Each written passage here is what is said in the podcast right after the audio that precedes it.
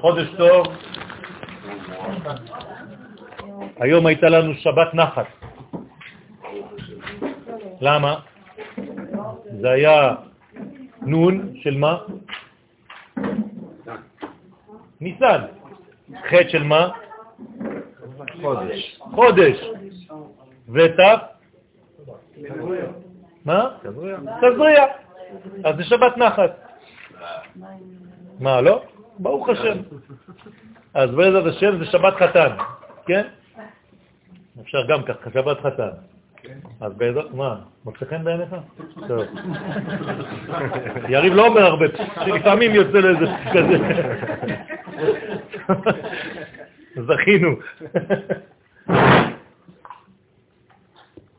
טוב, אז אה, בעזרת השם קראנו לשיעור גאולי השם. פסוק מתהילים, דוד המלך קורא לעם ישראל גאולי השם. בבריאת הזמן שייך הבורא התברך את תכונת הגאולה לתקופת האביב. לחודש העתיד להיקרא ניסן. הוא לא עדיין קרא לחודש ניסן, אבל זה הזמן. חודש זה הפך לראש השנה למלכי ישראל, ובראשם ועל כולם הוא ראש השנה למלכות השם בעולם. זאת אומרת שהחודש הזה בא כעולם התיקון. אתם זוכרים שבפרשת וישלח יש לנו פסוק, כמה פסוקים שמדברים על מלאכים שמלכו לפני המלכות שהופיעה בעם ישראל. מי שלא מבין את הפסוקים האלה, הוא שואל את עצמו מה זה בא לעשות שם. ואלה המלאכים אשר מלכו בארץ אדום לפני ימלוך מלך לבני ישראל. עכשיו, בקבלה, הארי הקדוש מסביר לנו שבעצם לפני שהמלכות האלוהית יורדת לעולם שלנו, מלכות ישראל שהיא בעצם הגיבוש, המימוש של מלכות השם בעולם, אז יש מלכים אחרים, זרים שמולכים בעולם. זאת אומרת שהמציאות שלנו מתחילה בעצם ממדרגה של העלם, ולאט לאט מתקדמת לתיקון למלכות של אור. כמה מדרגות קודמות למלכות של האור? שבע. ואלה המלכים אשר מלכו, אז הוא מונה שם שבעה מלכים. וכל אחד כתוב וימלוך וימות, וימלוך וימות, וימלוך וימות. עד שבא המלך השמיני, כלומר המלך שנקרא הדר, והוא בעצם רמז לעולם התיקון, ושם זה כבר מלכות ישראל, כלומר מלכותו של הקדוש ברוך הוא. כלומר, אחרי המלכויות הזרות, החיצוניות על המציאות, שחייבות להיעלם, כי הן רק מכינות למשהו, באה המלכות העתידית, הסופית, הנצחית, מלכות השם בעולם, שמביאה את כל הערכים האינסופיים למימוש בעולם שלנו. וזה נקרא המלך השמיני, קוראים לו. ואנחנו עכשיו בחודש שנקרא היום השמיני. חודש ניסן, ראש חודש נקרא ויהי ביום השמיני. זאת אומרת שניתנו לו, כן, שמות, כמה שמות, כמה כתרים, עשרה כתרים, עטרות, ובראש ובראשונה הוא נקרא ראש השנה למלכים במשנה. עכשיו, מה זה ראש השנה למלכים? זאת אומרת שאם למשל מנינו מלך בעם ישראל לפני שלושה חודשים, עכשיו בראש חודש ניסן כבר מנו לו שנה, כאילו הוא כבר מלך שנה, למרות שבפועל הוא מלך רק שלושה חודשים. בסדר? כי החודש הזה, זה הופך להיות שנה. כל שנה בחודש הזה, בראש חודש, זה שנה שנייה. ולכן יש כאן מדרגה. אם זה מלכי ישראל, מה זה מלך ישראל? זה ביטוי של מלך מלכי המלכים. אז כל פעם שמופיע מלך בעם ישראל, הוא בעצם ההשתקפות של המלך העליון. במילים אחרות, אם זה ראש השנה למלכים, למלכי ישראל, זה בעצם בראש ובראשונה המלכות שלו. זאת אומרת שהחודש המיוחד לגילוי מלכותו יתברך בעולם זה חודש ניסן. תגידו לי, אז למה המלכנו אותו בראש השנה? הרי זה היה לפני שישה חדשים, בחודש תשרה. לא. בחודש תשרה אנחנו מבקשים שהוא ימלך. כלומר, אנחנו דורשים מלכותו, אנחנו רוצים אותו למלך. מתי בפועל הוא הופך להיות מלך? בניסן. ולכן זה השינוי המהותי הראשון שקורה. עכשיו, מה זה אומר שהקדוש ברוך הוא הופך להיות מלך עלינו בניסן? זה אומר שיש קרבה בעצם בין העולמות. כי המלכות היא בעצם התחתית של כל העולמות העליונים, והיא נוגעת בעולמנו. וכשהיא יורדת לעולמנו, אותה מלכות אלוהית, היא משנה בנו את הכל, היא מחוללת שינויים בתוכנו. זאת אומרת שאנחנו צריכים עכשיו, ברגע הזה, להתחדש. כי עכשיו נגענו באלוהות. האלוהות נגעה בנו. ולמה אני אומר את זה? כי זה מה שקרה במציאות. בראש חודש ניסן, בפעם הראשונה בהיסטוריה, השכינה ירדה על המשכן. ולכן ירדה אש מהשמיים בפעם הראשונה בחודש ניסן. אם זה קרה פעם, אין העדר ברוחניות, זה כנראה קורה כל פעם מחדש, כל פעם שאני נפגש עם החודש הזה.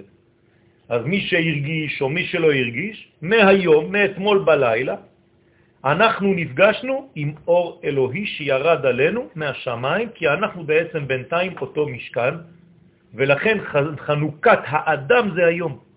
חנוכת המשכן זה התחיל היום. אלא שלפי הכלל הקובע, אין מלך בלא עם, נוצר ונברא עם ישראלי להיות נושא המלכות האלוהית ואחראי על גילויה בפועל.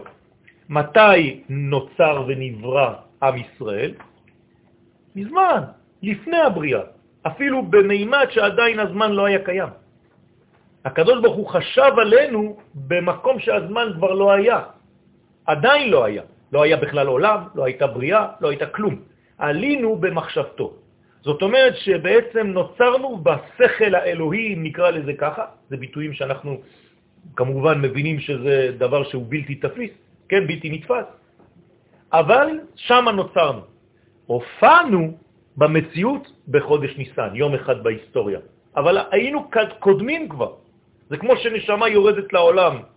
היא כבר קדמה הנשמה הזאת, היא רק חיכתה לאבא ואימא שיהיו ביחד כדי להביא תינוק. ואז הנשמה יורדת, אבל היא כבר קיימת, היא רק מצפה לזה. ולכן, ישראל עלו במחשבה תחילה, ונועדו לדבר אחד, ככה הוא חשב אותנו, לספר תהילת השם בעולם. בשביל זה באנו. כלומר, אם אני שואל אותך מה המקצוע שלך, אתה לא מוסכניק, מספר תהילת השם. כל אחד מאיתנו צריך להיות מספר תהילת השם. עכשיו, זה יכול להיות במקצוע שלי, זה לא משנה. עכשיו, אני עובד במוסך, אני עובד באומנות, ההוא עובד במקום אחר, כל אחד בעצם צריך לעשות את העבודה הזאת, לספר תהילת השם, במקצוע שהוא עושה אותו כל יום. זה בסדר גמור, זה לא סותר. תשתמש בכלים שהקדוש ברוך הוא נתן לך, ואתה פוגש הרבה אנשים, כדי להעביר את המסר של מלכות השם בעולם. תפקיד זה החל להתבצע יחד עם הגאולה ממצרים. כלומר, לא עשינו את זה לפני. בתור עם, אני מדגיש, עשינו את זה כיחידים, למשל אצל אברהם אבינו, אבל כעם לא עשינו את זה כי לא היינו. בפעם הראשונה שהופענו זה היה יציאת מצרים. כלומר, מי הפך להיות מלך בעצם באותו רגע? הקדוש ברוך הוא בעצמו, כי הרי אין מלך בלא עם. ברגע שיש עם, הקדוש ברוך הוא הופך להיות מלך. עכשיו, אתם מבינים למה ניסן הוא ראש השנה למלכים. מתוך רצון חופשי ובחירי בסוד, ומלכותו ברצון קיבלו עליהם. אי אפשר לקבל מלכות בכוח. אתה לא יכול לקחת על עצמך, כן, מלך בכוח שישלוט עליך. זה לא נקרא מלך, זה נקרא ממשלה. ממשלה זה משהו אחר, רבותיי. כתוב, הוא מושל בגויים. אנחנו מבקשים מלכות, מלכות השם. כמובן שזה יכול להתלבש בפוליטיקה, אבל צריך שהפוליטיקה הזאת תהיה נאמנת לערכי השמיים, כדי שהדבר יעבוד בצורה נכונה. גאולת ישראל ממצרים היא איפה נקודת הפתיחה ביישום התפקיד הגדול של עם ישראל, להמלכתו של מלך, המלך, מלך מלכי המלכים על כל היש. כל המציאות מחכה לרגע הזה בהיסטוריה. דרך אגב, מישהו בדק לי מתי, אה, באיזה שנה זה היה? מתי הפכנו לעם? בדיוק. יש תאריך מדויק. לא, לא, לא, לא, זה אברהם. לא, זה 410. מה? לא. יותר. תחפשו. כתבנו את זה על הלוח ב... יום חמישי בלילה. טוב, עניין גדול ונורא, כן, זה, כלומר, אני מדבר פה על עניין גדול ונורא, זה דבר עצום, שהפכנו להיות בעצם נושאי כליו של מלך מלכי המלכים. הוא משתמש בנו, אנחנו נושאים את האחריות הזאת על גבנו בנשמותינו. אז העניין הגדול והנורא הזה מתמשך לכל אורך ההיסטוריה, והוא דורש מאיתנו לחיות את חיינו הלאומיים, הרי זה עם, בנאמנות מוחלטת לסגולתנו המקורית. זאת אומרת שהאומה שלנו, עם ישראל, חייבת להיות נאמנת למה? למה שדוד המלך מגלה לנו, על שם זה קראתי את השיעור, בסייעתא דשמיא, גאולי אדוני, אשר גאלם מיד צר. אמרתי לכם כבר את החידוש על הדבר הזה. מה זה גאולי אדוני אשר גאלם מיד צר? בגלל שהם גאולי השם בטבע שלהם, אז אחר כך הוא גאל אותם מיד צר. כלומר, אי אפשר לגאול אדם שכבר לא גאול בנשמתו. אתם מבינים מה אני אומר? זה לא שלקחת עבד והפכת אותו לבן חורין. הוא בן חורין לפני שהוא נהיה עבד, ואתה מחזיר אותו למקום של בן חורין.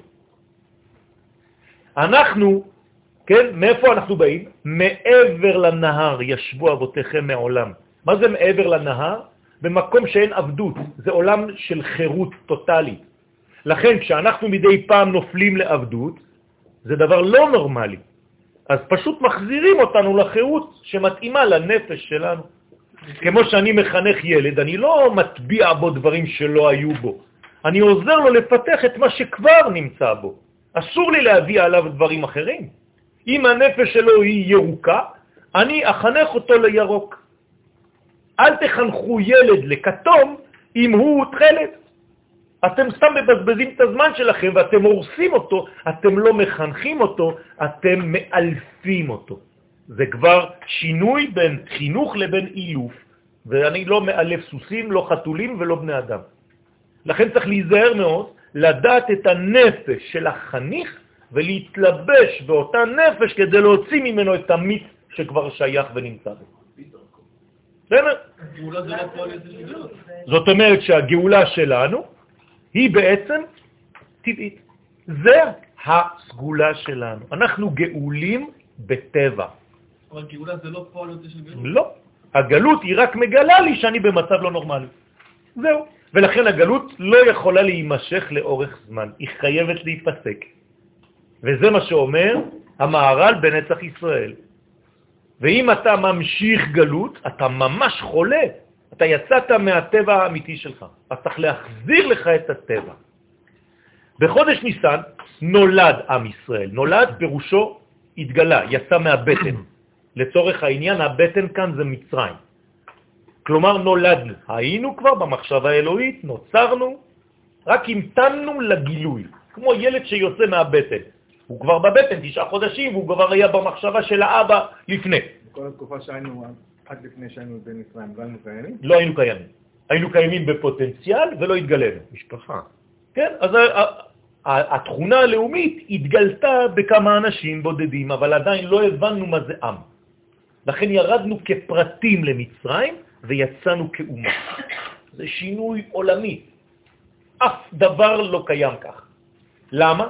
כי צריך להבין, כל העמים זה אוסף של פרטים שהתחברו ביחד והפכו לעם. אנחנו זה לא ככה. נברנו עם שאחרי זה הוא מתגלה באוסף של פרטים, בדיוק הפוך.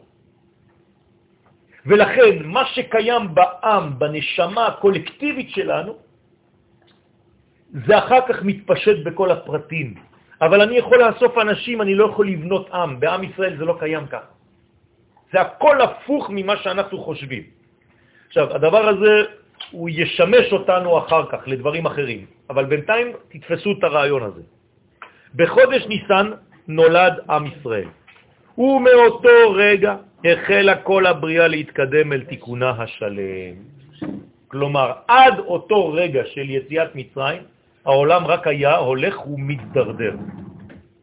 מבריאת העולם, העולם מתרחק מהבורא. התרחק, התרחק, התרחק, התרחק, התרחק, נפל, נפל, נפל, נפל, אי אפשר לרדת יותר נמוך, משם רק אפשר לעלות. זאת אומרת, חודש ניסן הוא הסוויץ' בין הקלקול לבין התיקון. ופעם בהיסטוריה זה קרה. אבל זה לא קרה פעם בהיסטוריה, זה היה תמון בתוך החודש הזה. זאת אומרת שאם אני משתמש בתכונה הפנימית של החודש, התכונה הזאת קיימת לפני שזה קרה במצרים. נכון? זה אומר שגם היום, אחרי שזה קרה במצרים, אני יכול להשתמש באותה תכונה. כלומר, אם ירדתי, אם היו לי ירידות עד היום, מהיום אני יכול להפוך את הירידה למגמה של עלייה. תשתמשו בחודש הזה, חבל לפספס אותו. כלומר, להפוך את כל הירידה לשחרור, לעלייה. ולמה אני אומר להפוך את הירידה? כי צריך להשתמש בכוח של הירידה. כי גם בירידה הזאת יש כוח. גם בנפילה הזאת יש כוח, יש מלא כוח. ולכן אם אני לא משתמש בכוח של הנפילה, זאת אנרגיה, אז פספסתי עוד אנרגיה, אנרגיה. אני חייב להשתמש בנפילה. הנפילה היא מלאה מלאה בכוחות, רק שהם היו נוטים לצד שלילי. אבל זה מלא כוחות. ליפול זה להיות מלא כוחות לצד שלילי. אז תשתמש באותן כוחות, רק לעלות. פשוט משנה את התכונה. למשל, כן, אחד נכנס לסטודיו ושאל אותי את השאלה הזאת. אז אמרתי לו, בוא, תן לי אגרוף. אז הוא בא לתת לי אגרוף, תפסתי את היד, דחפתי אותו, הוא נכנס בקיר. הוא אומר לי, וואי, מה אתה עושה לי? וואי.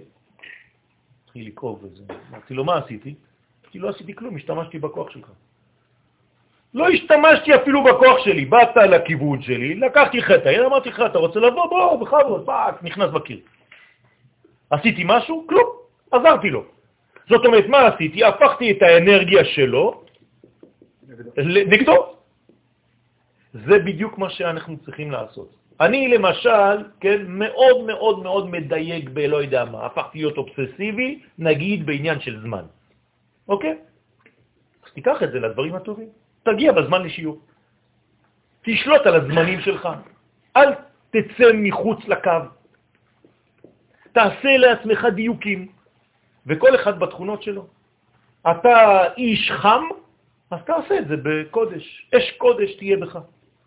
תהפוך את כל התכונות האלה שיכולות להתגלות בצד שלילי לצד חיובי.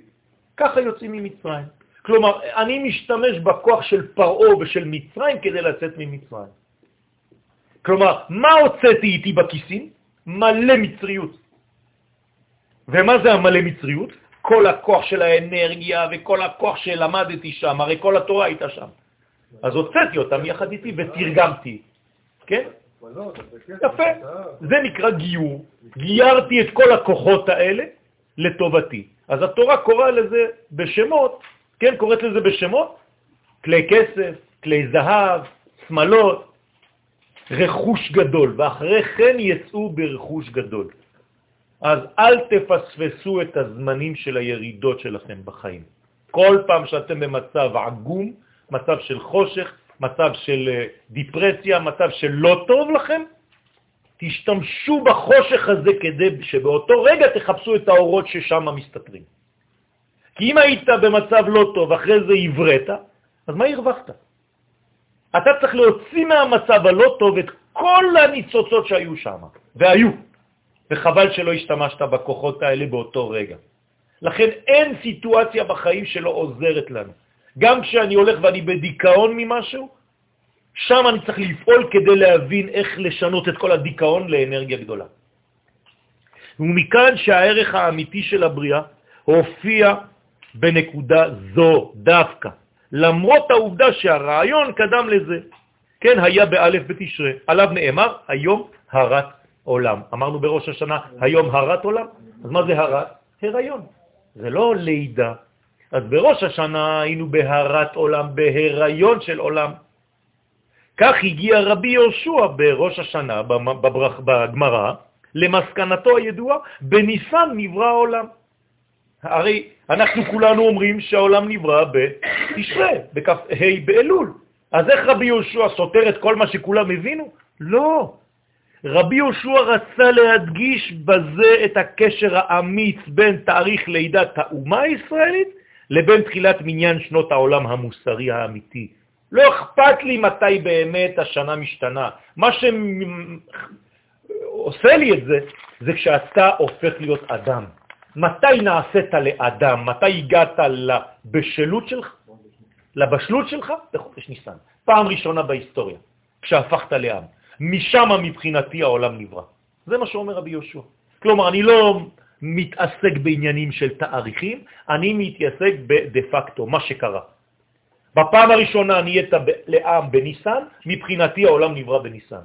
זהו, אני לא עוסק בבריאת העולם הזמני, אלא הרעיוני, שהכיוון והתכלית ידועים בו, ושיש מי שנושא על כתפיו את תפקיד גילויו.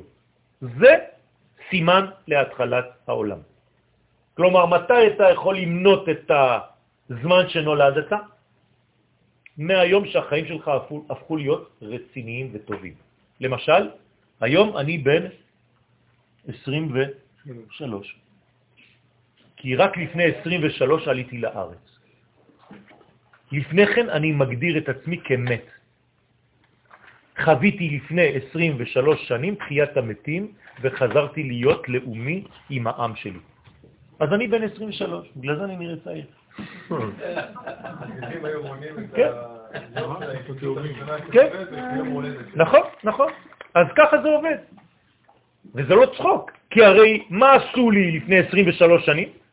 שינו לי את הנשמה בלילה הראשון, ככה כתוב בספרים הקדושים. נתנו לי נשמה חדשה, כלומר זכינו לנשמה חדשה בלילה הראשון של עלייתנו לארץ הקודש. אתה יודע מה זה? ברוך השם, במקום למות ולחזור בגלגול, עשו לי את זה תוך כדי. ניתן לסכם ולומר, מציאות שאינה מכילה בקרבה את עם ישראל, אינה ברת קיום. אין עולם בלי עם ישראל, לא יכול להיות עולם כזה. ועובדה, עובדה שכשהקדוש ברוך הוא אומר להם, אני עכשיו מעביר דרככם את הרעיון שלי, את התורה, אם לא, אז אני חוזר, חוזר לתוהו ובוהו, כל העולם מתבטל. אתם מבינים מה קורה פה? יש להבין כי לידתו של עם ישראל הוסיפה לעולם את ערך החירות ואת, ואת תקוות התיקון שחסרו לה. עד ההופעה הזאת העולם היה בדיכאון. יחד עם גאולת ישראל ממצרים נולדה מציא, במציאות השאיפה והיכולת להשתחרר מכל המיצרים. אם היום אני מסוגל להשתחרר מכל מצב מעוות, זה בגלל שכבר חוויתי את הדבר הזה וזה בתודעה הלאומית שלי. הדבר הראשון שאנו מציינים בליל הסדר הוא איפה יום הולדתה של אומתנו. כלומר, בליל הסדר, מה אתה צריך להגיד לפני הכל? יום הולדת שמח. למי? לעם ישראל. אתה צריך לחגוג יום הולדת. היום יום הולדת, שיר, בסדר פסח. היום יום הולדת, אנשים השתגעו, יגידו לך מה נשתנה הלילה הזה? ברוך השם, כבר יצאת ידי חובה. במקום להוציא את הקערה ולהחזיר אותה בלבד, תעשה לו עכשיו משהו חדש לילדים שלך, הם לא יבינו על מה, מאיפה אתה בא להם. תתחילו לשיר, היום יום הולדת, כולם יסתכלו למי הולדת של מי. היום יום הולדת, היום יום הולדת של עם ישראל. אה, זה העניין. אה, כן, נכון. זוהי נקודת ההתחלה של גילוי השם בעולם. בפעם הראשונה הקדוש ברוך הוא מתגלה בעולם. זהו הגרעין התמציתי הכולל את כל המגמה האלוהית שעמדה ביסוד הבריאה. כל מה שהקדוש ברוך הוא רצה, חשב, חלם עליו, אם אני יכול להתבטא בביטויים אנושיים, עכשיו זה מתחיל להתגלות. למה? כי הקדוש ברוך הוא עכשיו מצא מישהו שהוא נושא את הדבר הזה. לעשות לו התברך דירה בתחתונים. והדבר התבטא גם בהקמת המשכן בראש חודש ניסן, וגם בלידת האומה בט"ו לחודש. בנוסף לחירותנו, חוגגים אנחנו בליל הסדר גם את תכלית ישועתו של הקדוש ברוך הוא. אז שוב פעם, אחרי עשר דקות ששרתם היום יום הולדת, עוד פעם, היום יום הולדת, היום, למה? לישועתו של הקדוש ברוך הוא. אז ישאלו אתכם הילדים, הקדוש ברוך הוא צריך ישועה, גאולה, מה הוא בגלות? בטח שהוא בגלות. אם הקדוש ברוך הוא לא מתגלה פה, אז הוא בגלות. איפה הגלות שלו? בשמיים. במקום לרדת לארץ, הוא רוצה דירה בתחתונים, אתה משאיר אותו בשמיים. למה? כי אתה לא פועל לגלות אותו פה. לא אכפת לך ממנו בכלל. מן הרגע הראשון של התהליך הקוסמי הגדול של יציאת מצרים, עכשיו אתם מבינים שזה לא סתם יציאה, זה תהליך קוסמי שקרה שם. רק היה אלמנט שנשא את התהליך הזה, קוראים לו עם ישראל. אז מאותו רגע הולכת ומתפתחת גאולת היקום, לא היא גאולת עם ישראל, כל היקום עכשיו הופך להיות בתהליך של גאולה, כולו בשלבים. וזאת עד להגעתו של העולם כולו אל שלמותו בגמר התיקון. כלומר, מאותו רגע הכל החל לעלות. אנחנו רק במגמת עלייה. גם אם יש לנו משברים בדרך, הכל עולה. ואם היית יכול לצייר עכשיו, כן, את העקומה של אותה עלייה, היית רואה שגם המקומות שנפלת בהם הם נפילות קטנות במגמה כללית של עלייה. אנחנו רק עולים.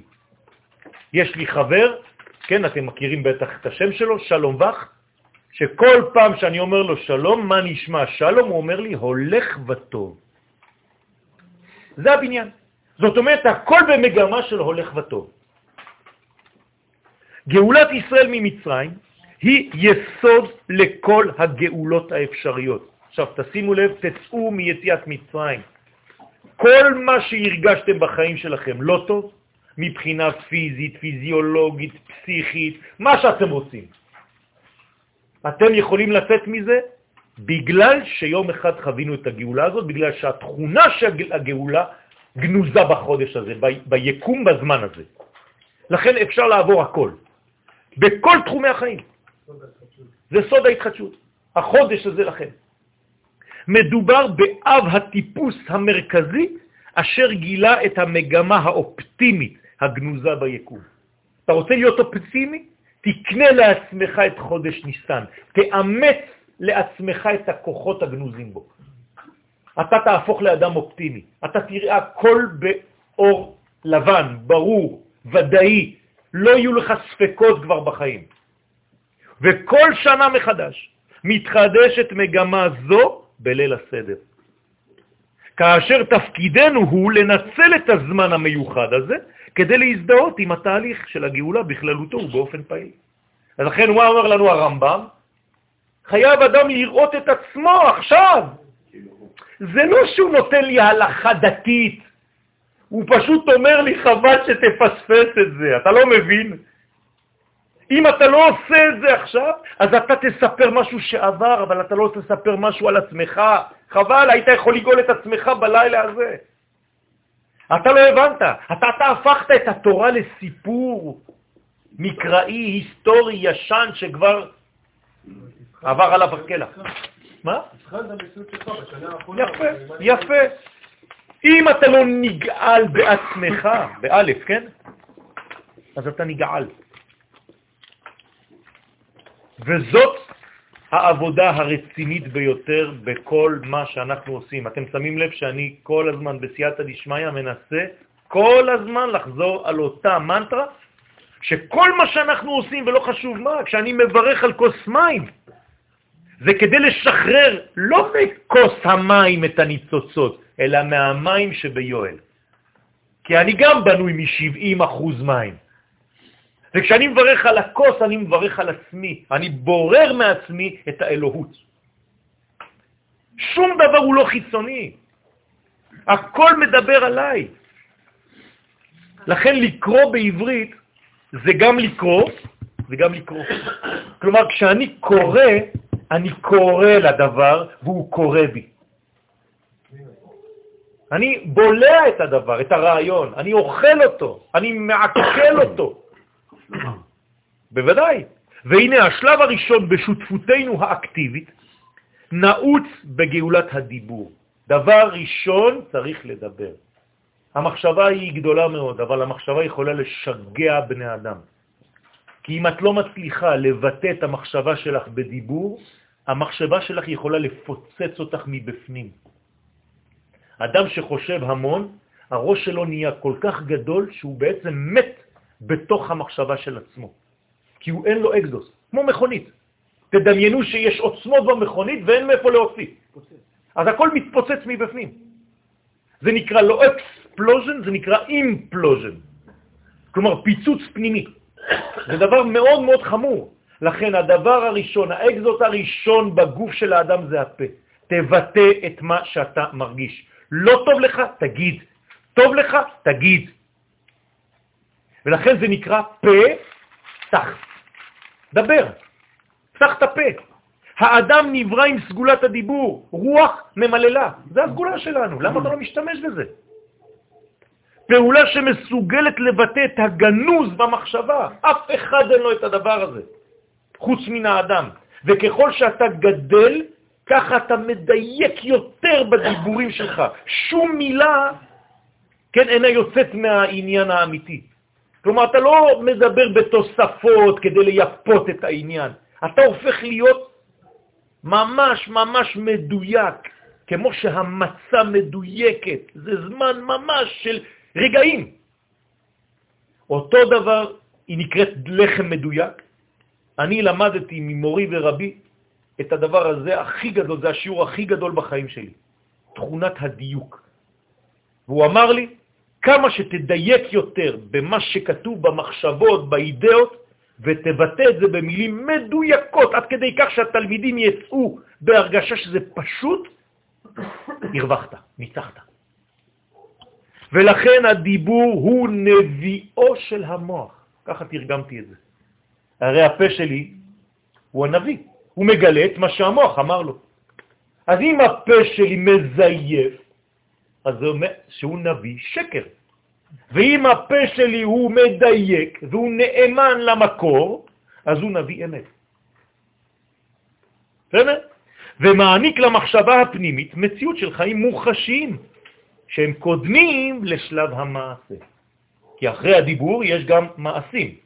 אז יש מחשבה, דיבור, ואחרי זה עוברים למעשים. דיבורנו האמיתי, עכשיו תשימו לב, אני נכנס עכשיו לרובד האמיתי של הדיבור.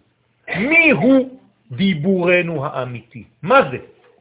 אז תשימו לב, דיבורנו האמיתי אינו אלא דיבורה העליון של האומה הישראלית, המוליכה את דבר השם בעולם. האם הבנתם מה אמרתי פה? אם אני רוצה לדבר בצורה מדויקת ונאמנת, שבוע טוב, אני צריך לדבר לא דיבור של יואל פרטי, אלא את הדיבור של כנסת ישראל. במילים פשוטות, ככל שאדייק יותר בדיבור של האומה שלי ואהיה נושא קולה, או המופיע, המגלה, דובר האומה, אני הופך להיות יותר ויותר צדיק ונאמן למקום. יותר אדבר דיבורים של יואל פרטי, יותר חז ושלום אני מוציא את עצמי מן הכלל וכופר בעיקר. חז ושלום. אתם מבינים מה זה אומר? כלומר, הלימוד היחידי שיש לנו לעשות בחיים זה ללמוד מה האומה צריכה להוציא מהפה שלה, לא מה אתה כאדם פרטי. אחרי זה זה יעבור דרך הפריזמה הפרטית שלה, שלך. אז אתה יכול לשלוט על זה על ידי זה שאתה לומד מהו דיבורה של האומה, בשביל מה נבראה האומה הזאת. מה היא צריכה להוציא מהפה שלה? בשביל מה היא באה? הרי הקדוש ברוך הוא אומר לנו, עם זו יצרתי לי, תהילתי יספרו. אם הם מספרים דבר אחר מאשר תהילתי, הם כבר בסטייה.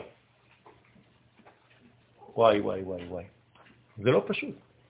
וככל שאני לבדי, הסטייה הרבה יותר גדולה. ככל שאני מעוגן באומה שלי ואני מכבד את עם ישראל ויודע מה הוא רוצה לומר ומה הוא צריך לומר כי הוא נביא השם, אז אני הופך להיות בעצם נאמן למקום. ואז אני מאשר את הקדוש ברוך הוא. אז אני הופך להיות מאושר. פשוט מאוד. האושר זה בגלל שאני מאשר את האלוה. אנשים מחפשים אושר בשטויות. הם יכולים לרוץ כל החיים. לעולם לא ימצאו את האושר, כי האושר הזה הוא מזויף ולכן הוא לא יכול להמשיך.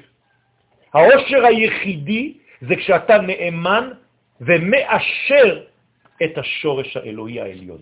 לכן אני צריך ללמוד לדבר מחדש. אז מה עושים בפסח? תרפיה קבוצתית, ללמוד לדבר מחדש. פסח. וכל המרבה לספר, במה? לא בשטויות שיש לך, ביציאת מצרים. רק זה, זה הנושא. כי אם אתה מבין את הנושא הזה, אתה תבין את כל הדברים. הרי זה שדיבר משובח. כלומר, אתה משתבח. אני אמור לצאת למחורת בבוקר חדש, דיבור אחר. כלומר, הפכתי להיות נביא, כי אני מתרגם את הרעיון האלוהי בדיבור שלי. לכן תלמיד חכם הופך לאט לאט ומגלה את הנבואה שיש בו. הרי כולנו נביאים בשורש. הפוטנציאל שלנו זה להיות נביא, מספרי השם. למה זה אתם לא נביאים? למה אנחנו לא נביאים? כלומר, אנחנו עכשיו בסטייה למהותנו. אנחנו היינו אמורים להיות נביאים, גם בפרטים. זה שאני לא נביא היום זה בגלל שאני עדיין לא עומד מתחת לברז. הכוס ששמתי מתחת לברז, שמתי אותה קצת ליד. אז המים זורמים והולכים לביוב. חז ושלום. חבל, על כל טיפה. לכן, ואשר על כן, עלינו להישאר נאמנים לדיבור העליון הזה של האומה, והיגדת לבנך ביום ההוא. מה אתה צריך להגיד לבן שלך? מה זה להגיד, דרך אגב? להמשיך, לא לומר. לא כתוב ואמרת, והיגדת. הגדה זה לשון גיד, המשכה, הולכה, הובלה. זה נקרא גידים. אני צריך להמשיך את הדבר הזה בילדים שלי. זה סוד המשכת הרעיון האלוהי על הדורות הבאים. מה שצריך להגיד נאמר כאן בפירוש. מה אתה צריך להגיד לילד? זה חידוש שעלה לי השבוע בסייעתא דשמיא. והגעת לבנך, שתי נקודות, ביום ההוא. את זה אתה צריך להגיד לו. עכשיו, מה זה ביום ההוא? ביום ההוא יהיה אדוני אחד ושמו אחד, את זה תגיד לו. כלומר, תחדש בקרבו את המתנת הגאולה, את הציפייה. אתם שמתם לב שאנחנו לא קוראים את זה, נכון? אנחנו אומרים, ואמרת לו ביום ההוא, רק באותו יום תגיד לו, מה, מה, אני מחכה, מה? לא, ואמרת ביום ההוא. זהו, זה כתוב בשתי מילים, זה הסודות. זה הסוד של מה שאתה צריך להגיד. כלומר שיש לקבוע בדורות הבאים את ודאות הגאולה הקובעת בלי ספק שביום ההוא יהיה אדוני אחד ושמו אחד. לזה אנחנו הולכים. זהו. כאמור, לא מדובר בדיבור אישי, אלא בדיבורו הפנימי והנשמתי של עם ישראל כולו. המתפשט ונשמע לאורך כל ההיסטוריה. רק יש אנשים שקולטים, כי יש להם תחנת רדיו מפותחת. יש אנשים שלא קולטים כלום, זה עובר להם מעל הראש, הם חיים, הם אוכלים, הם מזדקנים והם מתים. לא בסדר הנכון. אף פעם לא שמעת את התוכנית האמיתית, את כל ישראל האמיתי שיוצא מירושלים של מעלה. דיבורה של כנסת ישראל חוצה את כל הזמנים ומשדר את האמת האלוהית ללא הרף בחלל היקום. כל רגע יש את השידור הזה, רבותיי, רק צריך למצוא את האנטנה לקלוט. זהו. כדאי מאוד שנהיה נאמנים לדיבורה של האומה, אלא שעלינו לדעת מה היא משדרת. לכן יש להקשיב לקול העמוק הזה ולהיזכר בזהותנו המקורית ובתפקידנו האמיתי, שהוא שהדיבור של עם ישראל הוא דיבורו של הבורא בעצמו. זה הקדוש ברוך הוא מדבר. עכשיו, איך אני יודע מה הוא אומר? נתן לי תורה. פשוט מאוד, מה זה התורה?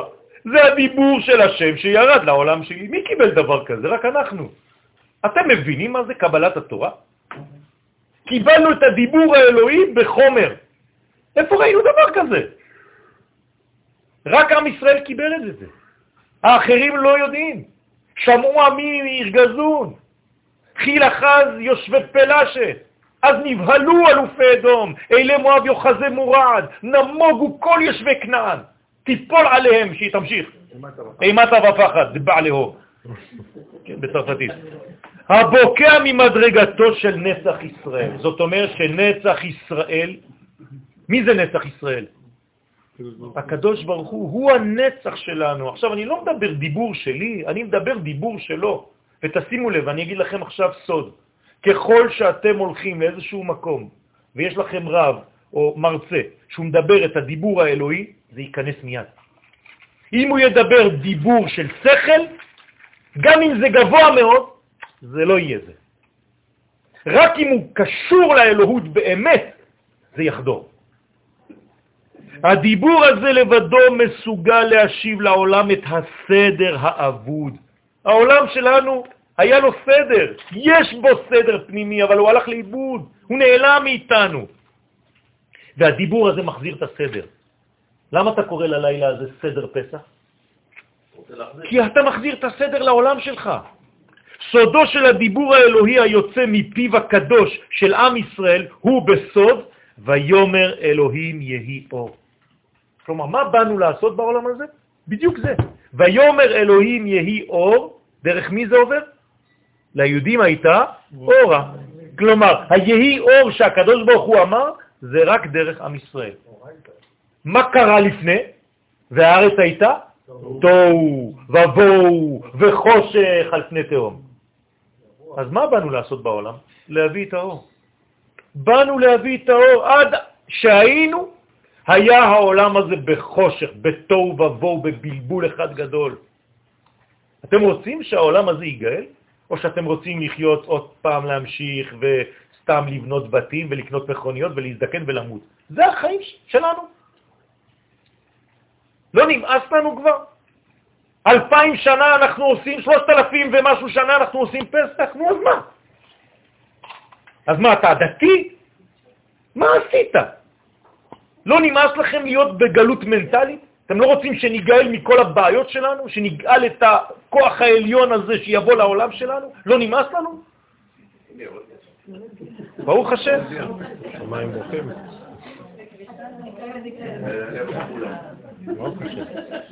דואגים לכביסה. אתה יודע מה זה גשם? זה רוחני שמתגשם. הנה, ברוך השם. הקדוש ברוך הוא יורד לעולם שלנו, תריחו עכשיו, תריחו את הריח. תראו איזה ריח של אדמה. השתבח שמו. כל זה בעקבות המצב הקודם, והארץ הייתה תוהו ובוהו וחושך על פני תהום. אלא שהדיבור לבדו אינו מספיק. יפה לדבר, כן? כשמשה אומר לקדוש ברוך הוא, קח את הארון במקומי, לגאול את עם ישראל, מה אומר לו הקדוש ברוך הוא? אני יודע שהוא יודע לדבר, אבל אני לא רוצה אחד שיודע לדבר, אני רוצה אחד שיודע לעשות. כלומר, מי היה הרב של אותה תקופה? אהרון. מה היה משה באותה תקופה?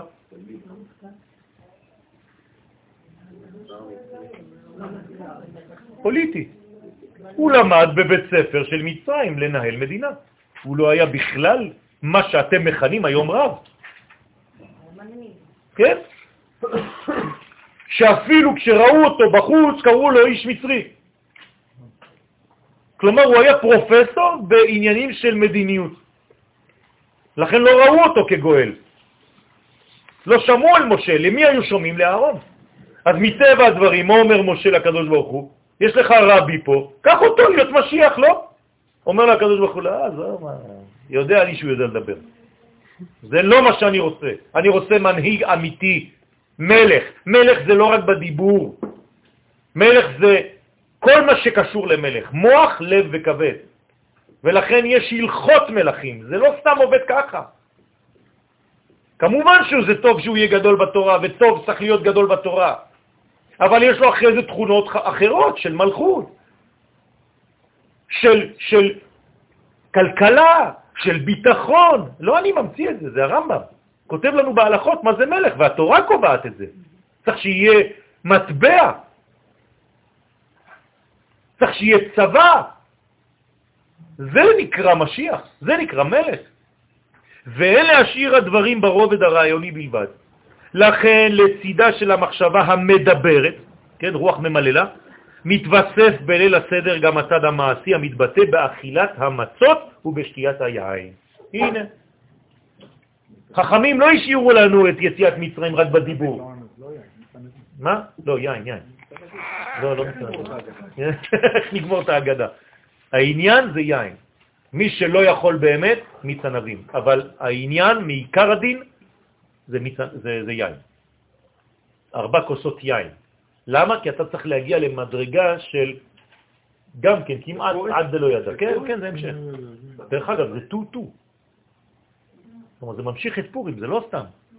זה גאולה. הגאולה של פורים הייתה, ואתה צריך להמשיך אותה עכשיו. זאת אומרת שיש בארבע כוסות היין, דרך אגב, זה כבר לא ארבע, זה חמש. נכון. גאולה. אנחנו שותים גם את הכוס החמישית עכשיו, של אליהו הנביא. כי הכוס החמישית מקבילה ל"והבאתי אתכם אל אדמתכם", ועכשיו אנחנו כבר פה. אז מה אתה משאיר את הכוס ריקה? שלמה, כאילו על השולחן. שתה אותה. אתם שותים אותה ביום העצמאות? בטח זה הספר לחומץ כבר. צריך לשתות אותה באותו רגע. בסדר?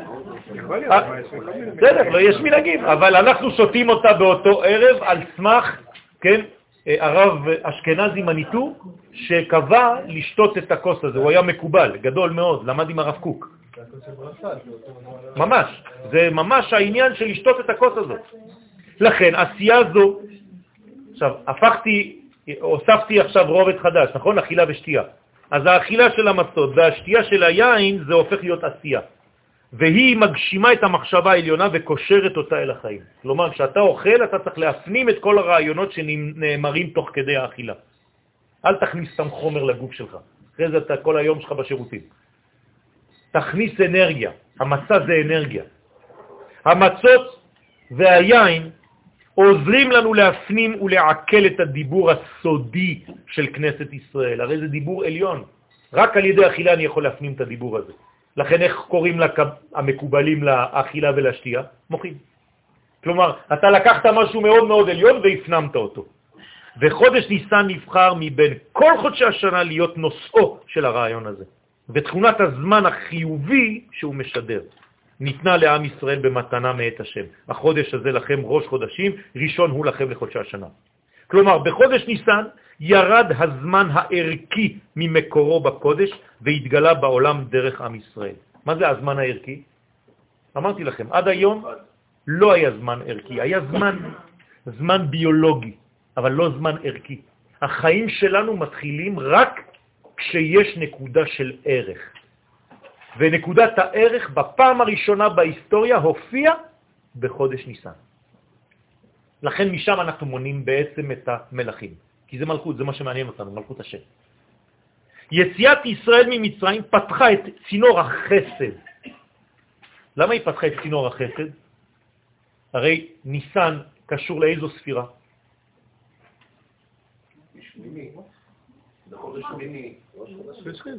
חסד. חסד. ניסן זה חסד בקבלה. למה? כי מאותו או, רגע מתחילה המלכות להתגלות. המלכות מתחילה מאיזו ספירה להתגלות?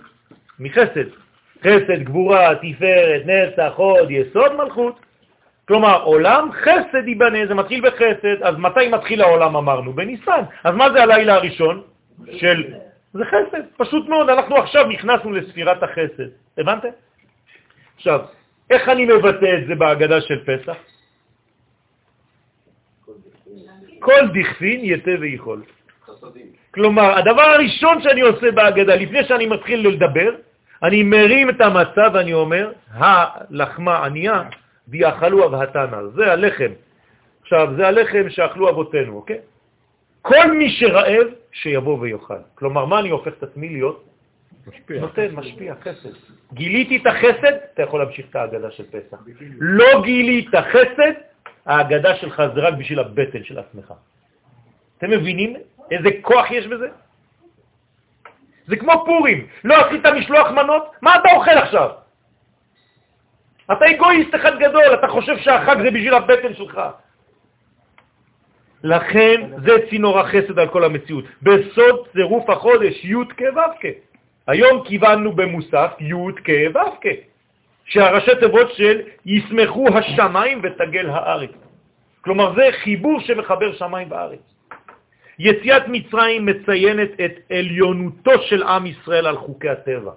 אנחנו שולטים על הכל. פרעה מלך מצרים הוא בעצמו סוד הזמן המוגבל, נכון? פרעה בגמטריה כמה? שנה. כלומר, פרעה זה הזמן. אז אם אני יוצא מפרעה, ממה יצאתי? מהזמן, פשוט מאוד. הזמן כבר לא שולט עליי, אני שולט על הזמן. איך קוראים לעבדים של העבדים? עבדי הזמן. מי שעובד את השם הוא לבדו אדם חירותי. והרבה אנשים עובדים את הזמן. תדמיינו ותחשבו כל אחד בפינה שלו, כמה זמן הוא עובד את הזמן, במקום לעבוד את השם. לכן, בשעה שעם ישראל החל לטעום מן האביב הגואל, כן, זה אביב גואל פה, אנחנו תואמים מאביב גואל. הנה, ברוך השם. התלוותה אליו כל המציאות כולה. כלומר, כל המציאות רוצה להיגאל. היא טעמה את זה ואומרת, גם אני רוצה. בנקודה זו הופיעה איכות חדשה ברובד הזמן, זמן אופטימי. אתם יודעים מה זה זמן אופטימי? שפשוט אתם לא רואים את השלילי בזמן, אתם רואים רק את הטוב. הולך וטוב. נפלת? בסדר, לא חשוב, אבל זה במגמת עלייה. זה נקרא זמן אופטימי. עד אותה תקופה, אתם זוכרים? כבר למדנו את זה. אומות העולם היו מונות מתשרה. כלומר, מהעניין של החורף. הולכים, הולכים, הולכים ומחשיכים. הכל העולם הולך להחשיך. אנחנו התחלנו מניסן, כלומר הולכים והולכים ומאירים, הולכים לקיץ, הולכים לפריחה. זה חדש, זה חידוש בעולם. אנחנו הבאנו אופטימיות לכל האומות, רבותיי. מלא בתכנים של קודש. בשלב זה ולראשונה בהיסטוריה גילתה אומתנו את דמותה הלאומית ואת סגולתה לקדש את הזמן. מי יכול לקדש זמן? אתם יודעים מה זה לקדש? לקדש זה כמו לקדש אישה. הרי את מקודשת לי בטבעת זו, כדת משה וישראל, ועכשיו אני אומר לזמן אותו דבר, אני מקדש אותך. כלומר, אתה הופך להיות האישה שלי. אתם מבינים מה זה אומר? ואשתו כגופו, זאת אומרת שאני בעצם יכול להיות הנשמה של הזמן שלי. אנחנו מדרגים עם הזמן. בוודאי, זה הסוד.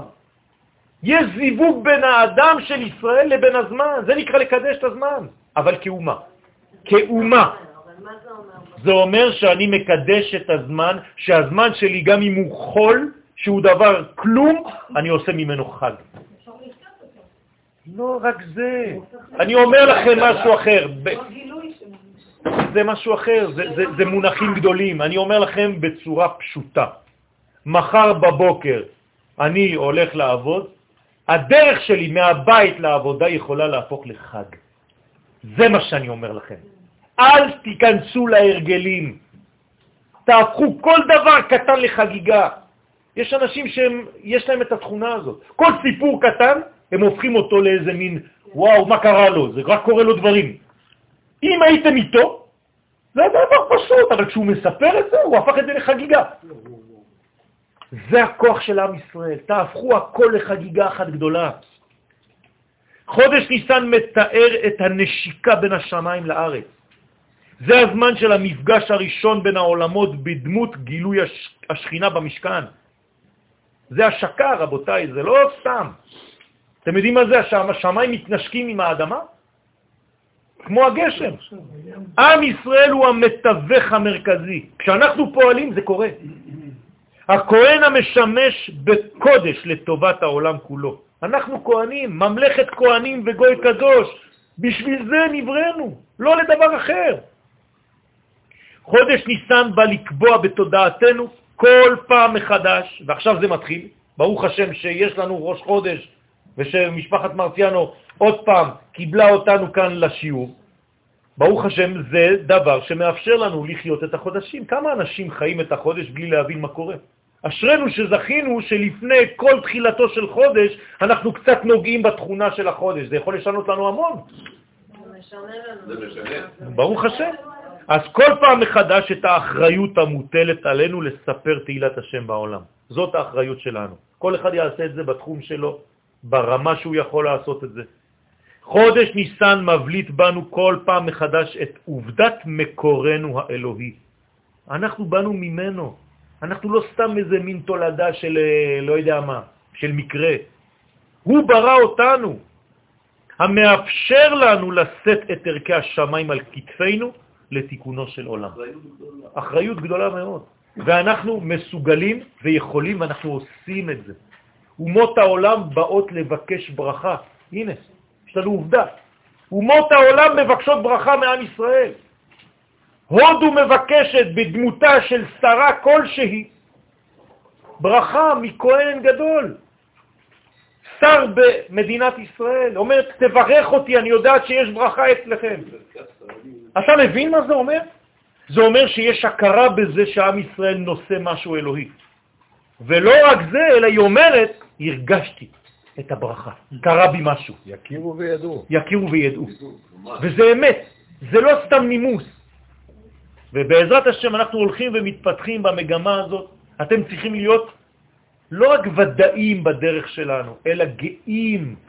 גאים בחיילים שלנו, גאים במדינה שלנו, גאים בכל מה שאנחנו הפכנו להיות תוך 68 שנים. זה כלום, רבותיי. זה כלום. ולא לזלזל ולירוק על מה שנבנה עד עכשיו. זו מגמה אלוהית, הקדוש ברוך הוא מסתתר בכל המהלכים האלה. ברוך שהחיינו וקיימנו והגיענו לזמן הזה. חודש מבורך. תודה כולו. כנבואת כן, אביך